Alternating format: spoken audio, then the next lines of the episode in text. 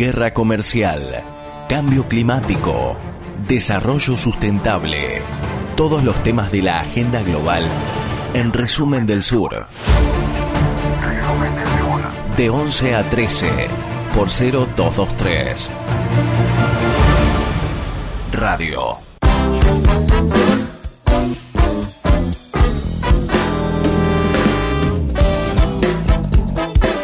Seguimos en China y vamos a hablar de...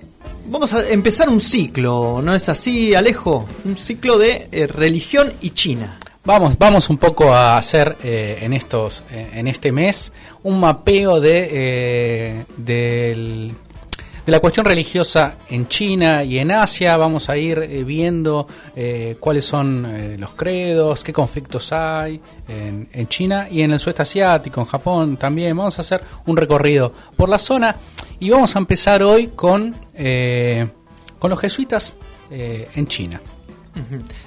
¿Sabes qué, qué, te voy a pedir? Sí. Si vos eh, algo que me gusta, ¿no? Mientras vas hablando puedes tirar películas. Yo sé que a vos te gustan mucho las películas y podés relacionar muy bien esto. Y por ahí estás hablando un tema y se te ocurre una película que podamos ver que, que refleje bien lo que estás hablando. Yo pensé en una serie, en realidad. ¿Serie? Una serie de Netflix. ¿Con cuál? Marco Polo puede ser.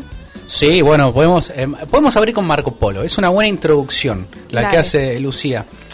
Eh, no tenía pensado, pero eh, ahora, ahora que lo decís, bueno, Marco Polo no sabemos si existió o no existió. Suponemos que existió. Suponemos que existió, eh, o digamos, sabemos que existió, pero no sabemos si hizo el viaje que dice que hizo. ¿Sí? Las memorias de Marco Polo, los viajes de Marco Polo, fue un texto muy leído ¿sí? en eh, fines de la Edad Media, comienzo del Renacimiento. ¿Qué es lo que contaba Marco Polo ahí? Bueno, Marco Polo viajaba creo que con su tío, que era, que era comerciante, viajó por la ruta de la seda, desde temprano, desde, desde joven viajó por la ruta de la seda, fue hasta, hasta China, eso está en, en la serie de Netflix recreado, conoció ¿sí? al gran Khan de China, conoció al emperador ¿sí? de China y en sus viajes y en su, en su libro de viajes describió un mundo con mucha riqueza en China, ¿sí? un mundo esplendoroso, poderoso, ¿sí? un gran imperio con mucha riqueza, con palacios, sí, bañados en oro. Eso se leía eh, en Occidente, en Europa, sobre todo, y motivaba el viaje a lo que se llamaba las Indias, sí, que era eh, el Oriente.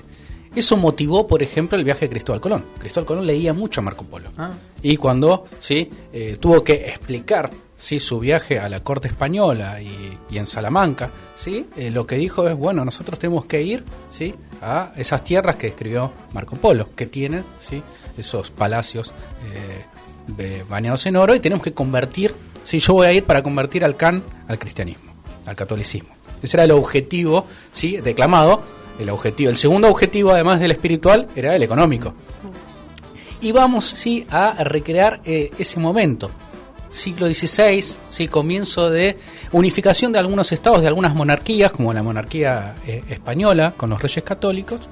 Esas monarquías y esos estados necesitaban, además de que estaban expandiéndose ¿sí? comercialmente, necesitaban metálicos, necesitaban oro para sustentar ¿sí? esos estados que estaban construyendo. Y había otro conflicto en esa época que tiene que ver con el Renacimiento, que tiene que ver con la impresión ¿sí? de la Biblia por Gutenberg, que es la Reforma Protestante. ¿Sí? hay una guerra religiosa que también es una guerra política, ¿sí? entre los distintos príncipes, los distintos reyes y el Papa, por ver cuál es la religión en Europa. Si es el catolicismo, que es la religión romana, o es otras variantes ¿sí? del cristianismo, como va a ser el luteranismo y el anglicanismo, cuando la corona británica se, se, se desprenda ¿sí? del catolicismo europeo. Enrique. Claro, sí, en la época de Enrique VIII, que bueno, por cuestiones personales y políticas, dice, bueno, yo ahora voy a fundar mi propia iglesia. Ahora, en ese contexto se funda la Compañía de Jesús. ¿sí? La Compañía de Jesús la fundan dos, eh, dos españoles, eh, el vasco Inigo de Loyola y Francisco Javier, que se conocen en la Sorbona, se conocen estudiando en París. Dicen, bueno, tenemos que fundar ¿sí? una, eh, una compañía, una orden que encabece la reconquista ¿sí? católica, la contrarreforma ¿sí? católica, como se va a conocer, en Europa. ¿sí? Hay que recatolizar Europa. hay algo muy importante en, eh, en los jesuitas desde el comienzo, se funda una universidad, y que es eh, fundar colegios. Empiezan a fundar colegios porque hay que educar a las élites. ¿sí? Algo que los jesuitas van a tener muy presente. O sea, hay que educar a las élites, no solamente ¿sí? en los criterios eh, católicos, sino también en ciertos criterios morales, éticos y científicos. Y de modernización, ¿no? Los, los, jesuitas, los jesuitas son de alguna manera, eh, algunos dicen, entre comillas, los creadores de la modernidad. Claro. Porque van a educar todas estas élites que después van a hacer ciertas reformas. Y Europa era el objetivo inicial, luego fue se fue agrandando el El tema. objetivo inicial de Europa eran las misiones internas, o sea, ir a esos lugares, tanto en la campaña europea o en las ciudades, fundar colegios, asesorar a los párrocos, formar a los curas, que los curas, digamos, no tenían mucha formación, y esa es la eh, eh, el objetivo original de la Compañía de Jesús. Los jesuitas que eh, se conforman, sean aprobados como, como orden religiosa en 1540 pero también hay un objetivo que es evangelizar ¿sí? las nuevas tierras que están siendo exploradas por España y por Portugal. Desde 1492, ¿sí? a propósito de Marco Polo, España y Portugal empiezan ¿sí? a crear grandes rutas comerciales y descubren América. ¿sí? Para ellos, América ya había gente, pero bueno, ellos descubren un nuevo, nuevo continente, empiezan a explorar el sudeste asiático. Ahí hay otra película, perdón. eh, La Misión. Bueno, ¿Son bueno, ya, vamos, ya vamos a llegar a la misión. Hay una primera película que se llama Silencio, que es nueva de Martin Scorsese, que habla sobre esto. El primero en ir a, Oriente es Francisco Javier, ¿sí? uno de los dos fundadores de la orden, que establece primero una misión en Goa, en la India, después establece otra en Malaca, en Malasia, y después llega a Macao y después llega a Japón.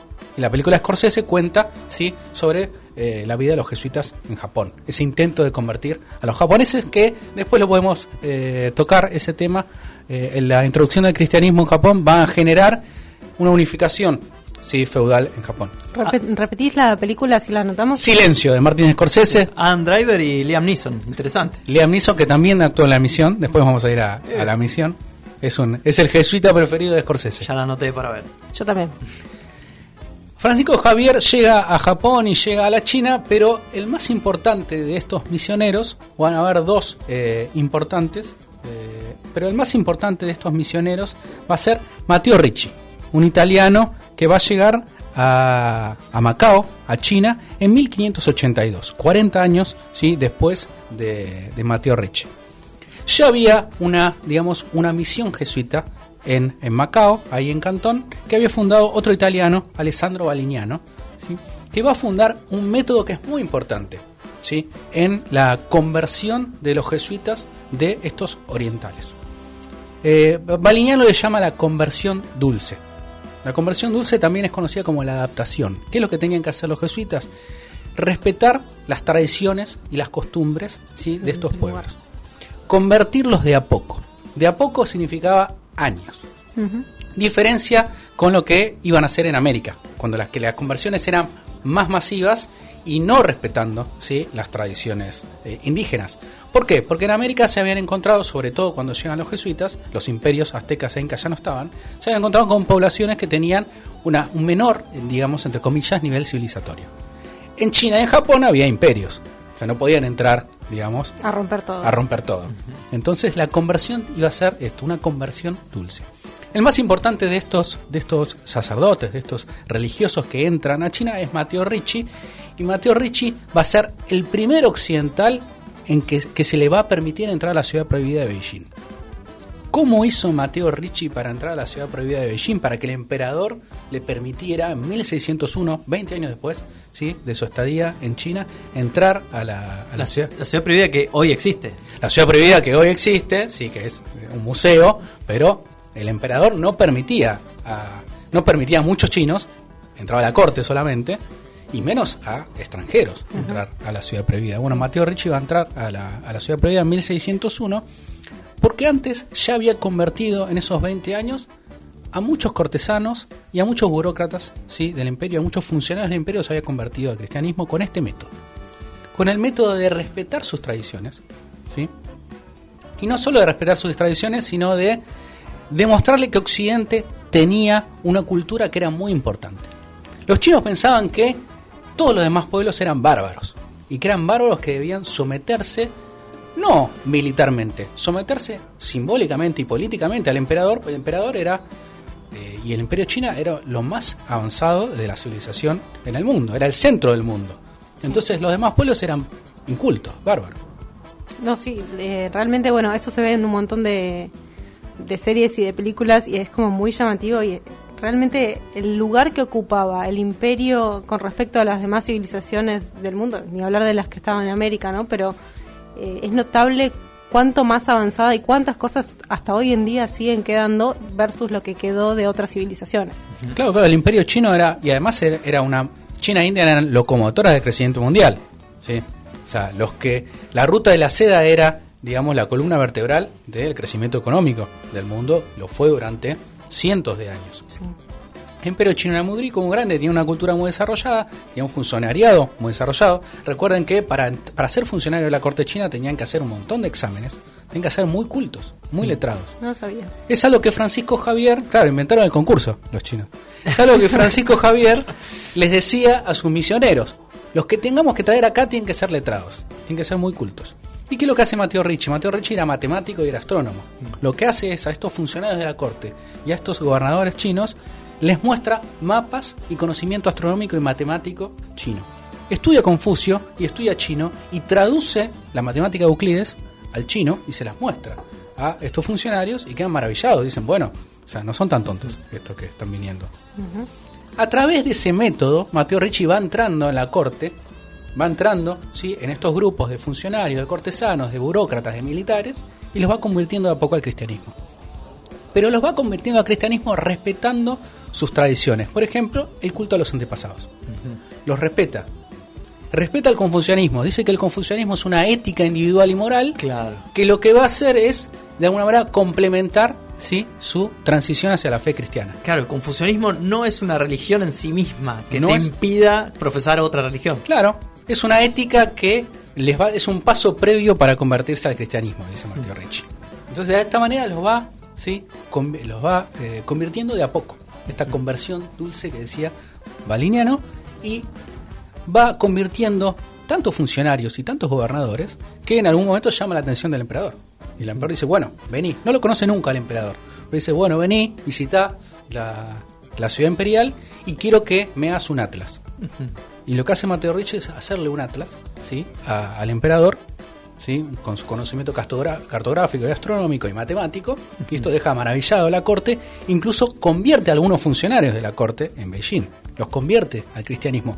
El éxito de Ricci es tan grande que Ricci va a morir, ¿sí? en esa época muere en 1610, y es el primer occidental enterrado en la ciudad prohibida, enterrado en Beijing no dentro de la ciudad prohibida, pero sí en Beijing, sí, en un, eh, le hacen un mausoleo, después otros jesuitas van a ser enterrados ahí, y creo que hoy se puede visitar, sí, está la tumba de, de. O sea, Eso, eso es diplomacia, ¿eh? eso es diplomacia, eso es inteligencia, eso es saber entrar ¿sí? a una cultura extraña. El éxito de los, de los jesuitas en China va a ser tan grande, van a convertir, se presume que hacia 1700 se habían convertido 200.000 chinos al catolicismo. Un éxito enorme, una población de millones, por supuesto. Pero, ¿qué es lo que pensaba eh, Ricci? ¿Qué es lo que pensaban los jesuitas? Había que convertir a las élites, no a los campesinos. Porque si uno convertía a las élites y llegaba a convertir al emperador, lo demás decantaba. ¿sí? O sea, los demás se iban a convertir, digamos, hasta por la fuerza. Entonces primero había que ir ¿sí? a convertir a, a los funcionarios. Por la fuerza, literalmente, ¿no? Literalmente, seguramente. Como pasó con Constantino, cuando el emperador romano se convirtió al catolicismo, todos los demás sí se, se convirtieron al catolicismo. Desde hoy. Esa táctica fue tan, fue tan, eh, tan efectiva que generó sospechas en otras órdenes. ¿sí? Los dominicos y los franciscanos no pensaban que eh, los jesuitas estaban haciendo bien las cosas porque ese culto a los an- antepasados y ese respeto a las tradiciones chinas eran paganas y eran idólatras para los dominicos y los franciscanos. Entonces llevaron ciertas quejas a Roma, al Vaticano, y el emperador, eh, el primero, el papa, el papa terminó de prohibir ¿sí? ese método, el método de la conversión dulce, lo prohibió hacia 1700 y una vez que lo prohibió el Papa ese método y que obligó a los, a los religiosos a estirpar las tradiciones eh, chinas de los conversos eh, cristianos, el emperador chino se enojó y prohibió Con razón. hacer proselitismo a cualquier religioso católico que no siguiera el método sí de la conversión dulce. Con lo cual terminaron siendo expulsados, perseguidos, tanto los eh, jesuitas como los dominicos, como los franciscanos, como todo. Y ahí se cerró China al catolicismo y al cristianismo extranjero. Por supuesto que siguieron existiendo, porque sigue existiendo catolicismo y el cristianismo en China, pero como minoría y minoría tolerada por el emperador, sí respeta sí ciertos métodos. Claro. Tengo Mirá los, vos. tengo los números Sí. de las, porcio- las porciones de la población china que, representan cada una de las religiones. Sí. Hoy, de hoy por hoy. Del 2010 es el último dato que tengo. En realidad no sé por qué no está el 2015, porque es cada cinco años que se renueva esto. Pero bueno, el último que tengo es el del 2010 y les cuento. Eh, en primer lugar tenemos el sincretismo, que está en un 42% y se mantiene a lo largo de las últimas, te diría, casi dos décadas. ¿Qué es eso? Perdón, la ignorancia. Son eh, eh, sincretismo es precisamente es una mezcla Mm, de sí. cosas. Son eh, son cultos eh, eso sincréticos. No, Sí. no, sabe- no sabríamos cómo denominar. Puede entrar el confusionismo ahí. Pueden ser confusionistas. Pueden ser, por supuesto, sí. Eh, después tenemos eh, cristianismo 5,8%, islam 2,5%, animismo, que es- no tengo ni idea lo que es, 3,99%, Animismo creer en dioses de los ríos, de los en dioses de la naturaleza. eh, taoísmo 0,34%, otros 0,27%, y esto que me llamó mucho la atención, no creyentes 32,5%. Ah, sí. Y bueno, porque el Entonces- ateísmo es una filosofía estatal. Claro. Entonces el budismo entraría dentro de, de la primera. Del sincretismo. Sí. Sí, sí, sí, tienen ese, ese conjunto de credos y el, el budismo era tolerado en China por, por el emperador porque son filosofías individuales, no iban en contradicción con, eh, con eh, la adoración al emperador, ¿sí? que era el criterio máximo. El emperador era el hijo del cielo. De alguna manera, sí, de alguna manera los jesuitas son expulsados de China y son expulsados de todo, de todo el mundo, ¿sí? Porque la orden es cerrada en 1713 suprimida, digamos, eh, en, a mediados de- del siglo XVIII en todo el mundo porque los estados empiezan a ver como ¿sí? Eh, una organización que tiene mucha autonomía dentro de, de- de sus territorios. Y, y ahí entra la misión. La misión cuenta la labor que hacen ¿sí? los jesuitas en lo que es misiones y, y el Paraguay, las misiones que crean, y cómo esa, esa misión tiene tanto poder y tanta autonomía que Portugal y España lo ven con recelo y le piden al Papa que la cierre, que lo saque de acá. Recordemos que los jesuitas eh, seguían eh, órdenes del Papa. No- a diferencia de los obispos, que los obispos, tanto en Portugal, en España, en Francia, eran funcionarios del rey, no eran funcionarios de Roma. ¿sí? El catolicismo era una religión oficial y eran funcionarios del rey. En cambio, las órdenes respondían al Papa y eran vistas como algo que no se podía controlar. Cuando tenía mucho poder, ¿sí? Fueron expulsados. Esa es la causa tanto de la expulsión ¿sí? en China como de la expulsión en América. Y hay otra cosa más. Imagínense si el emperador hubiera sido convertido al catolicismo. Tenés un reino o un imperio católico muy lejos y muy difícil de controlar. Y eso es otro de los argumentos que van a mellar ¿sí? el trabajo de los jesuitas en China. Es peligroso también que se convierta el emperador al catolicismo. Exactamente. Jesuitas, estos copados, se puede decir católicos copados. No sé si copados, Por lo menos, efectivos, sí. efectivos, inteligentes. Muy políticos. muy políticos, muy inteligentes, muy planificadores. Era una- Viajeros. y una formación disciplinar eh, muy importante. Tan importante era la disciplina y la jerarquía de mandos de los jesuitas que Lenin la tomó como ejemplo para formular su organización del partido. ¿sí? Hay que ser como los jesuitas. Interesante estudiar a, a los jesuitas. Ya vamos a tener otra entrega de, de religiones y Oriente.